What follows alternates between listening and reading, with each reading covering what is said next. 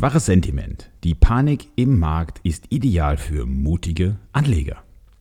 Ja, das Sentiment an den Börsen rund um den Globus, das ist schwer angeschlagen. Die Gründe sind bekannt. Konjunktursorgen, eine galoppierende Inflation, steigende Zinsen und dazu geopolitische Spannungen. Ganz klar, Panik macht sich breit. Derzeit verspüren Anleger viel Angst. Das ist auch verständlich. Wir haben eine Angst, wie wir sie in unserer hauseigenen Mr. Market Cockpit noch nie zuvor gemessen haben. Die Stimmung ist im Keller. Das sehen wir vor allem bei den institutionellen Investoren, die genau diese Angst in ihren Portfolios umgesetzt haben. Die Aktienquote bei den Profis, ja, die ist niedriger, als das selbst in der globalen Finanzkrise 2008, 2009 zu sehen war. Da sind die hohen Energiekosten. Jetzt kam zu allem Unglück auch noch die Entscheidung des Ölkartells OPEC Plus dazu, die Fördermenge um eine Million Barrel pro Tag zu kürzen. Die Preise steigen und steigen und ein Ende ist nicht in Sicht.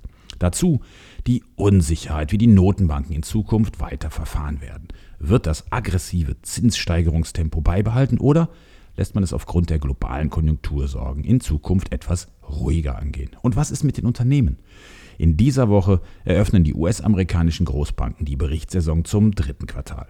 Wenn es nach den Analysten geht, nun, dann steht es um Corporate America nicht sonderlich gut. Lediglich 4,5 Prozent sollen die SP 500 Profite gegenüber dem Vorjahr gewachsen sein. So der Konsensus. Das wäre weniger als im Vorquartal. Getragen wird das Wachstum weiterhin von Öl- und Gasunternehmen, so die Erwartungen. Positiv könnten auch Industrieunternehmen sowie Hersteller zyklischer Konsumgüter überraschen. Gedrückt werden die Erwartungen allerdings durch die Sektoren Gesundheit, Technologie, Finanzen und auch Kommunikation. Das ist eine ganze Menge an Unternehmen. Und in Europa, ja, da wird es wohl so ähnlich aussehen, wenn gar nicht sogar noch schlechter. Das Auf und Ab bei den Kursen dürfte also noch eine Weile anhalten. Doch das soll es jetzt auch gewesen sein mit den schlechten Nachrichten. Schauen wir voraus.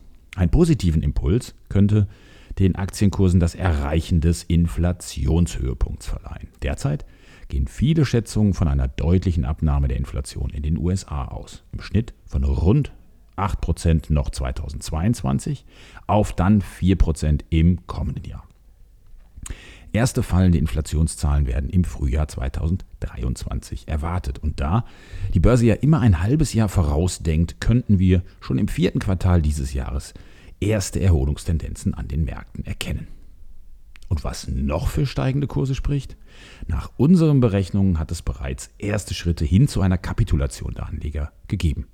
Zwar noch nicht im großen Maße, aber viele Investoren haben doch die Segel bereits gestrichen. Und hier, ja, hier zeigt die Erfahrung, ist die Stimmung erst einmal im Eimer und die Panik der Anleger groß, dann wird es Zeit, wieder in den Markt einzusteigen. Also, antizyklisches Investieren lautet hier die Devise. Denn mittlerweile gibt es gute, ja sogar sehr gute Unternehmen, die uns quasi anschreien, kauf mich endlich. Die Bewertungen sind mittlerweile so günstig, dass man einfach einsteigen muss. Doch wir, wir lassen uns dabei Zeit. Denn es ist keine Entweder-oder-Entscheidung. Bei unserem Frankfurter Aktienfonds für Stiftungen bauen wir in kleinen Schritten Positionen auf. Sollte sich der Positrend erhärten, ja dann, dann kaufen wir nach. Denn die Verwerfungen im Markt, die sind schon so weit fortgeschritten, dass wir in den nächsten schwachen Phasen das Buy the Dip umsetzen, also selektiv Positionen aufbauen. Wir steuern dabei mit Vorsicht durch die Gemengelage, aber untätiges Nichtstun, nein, das kommt für uns gerade jetzt nicht in Frage.